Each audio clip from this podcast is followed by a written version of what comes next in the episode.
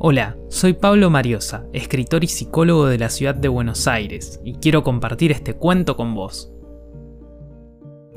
Conteo de likes. Laura es una joven influencer con una cuenta de Instagram que rompió la barrera de los 10 millones de seguidores. Los corporativos se pelean por lograr que ella nombre sus productos o les dé un lugar entre sus fotos y videos diarios, por tener una porción de su exposición. Ante la mirada de los otros, Laura es el perfecto ejemplo de joven exitosa. Ella lo logró, piensan aquellos que la analizan a través de sus teléfonos.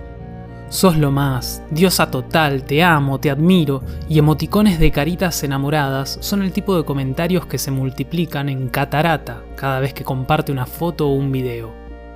Por supuesto, también hay otras lecturas. Muchos piensan que sus frases están guionadas, que es una persona infeliz, que todo es un montaje, que las fotos están retocadas, que debe tener costosas adicciones y sufrir frecuentes crisis de nervios. Laura genera movimiento, opiniones, debates. Laura es tema de conversaciones, hashtag a diario. Por todo esto, Laura quiso contratar a una persona específicamente para que todos los días le recuerde algo que le dificulte perderse en medio de su exitoso presente. Alguien con la misión de ayudarla a tener los pies sobre la tierra en medio del vértigo de estar bajo el radar de millones de ojos, de la ilusión de que puede concretar cualquier capricho, y del arduo trabajo que da diferenciar quienes se acercan a ella con un interés sincero cada vez le resultaba más difícil, de quienes lo hacen para, en un momento de descuido, sacarse una selfie a su lado y aumentar la cantidad de seguidores en sus cuentas.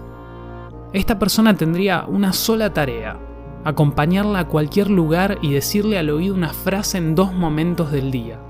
Una vez al amanecer, antes del desayuno, para facilitar la digestión de la primera comida y otra vez a última hora, antes de que vaya a acostarse, para predisponerse mejor al pasaje onírico.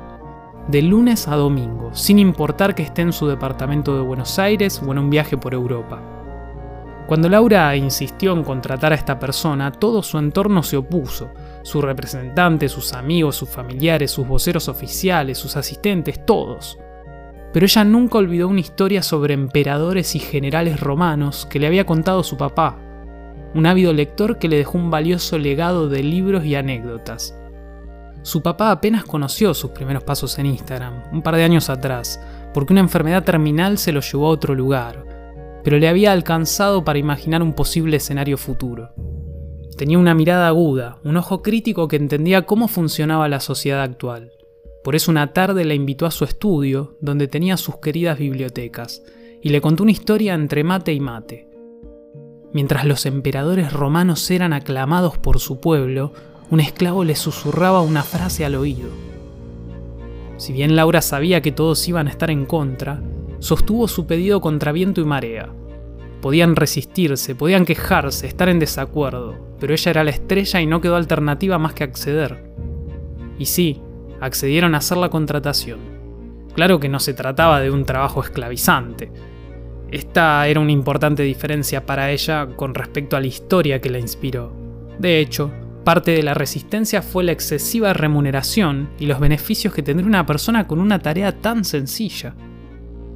La frase que esta persona debía decirle al oído dos veces por día era la siguiente.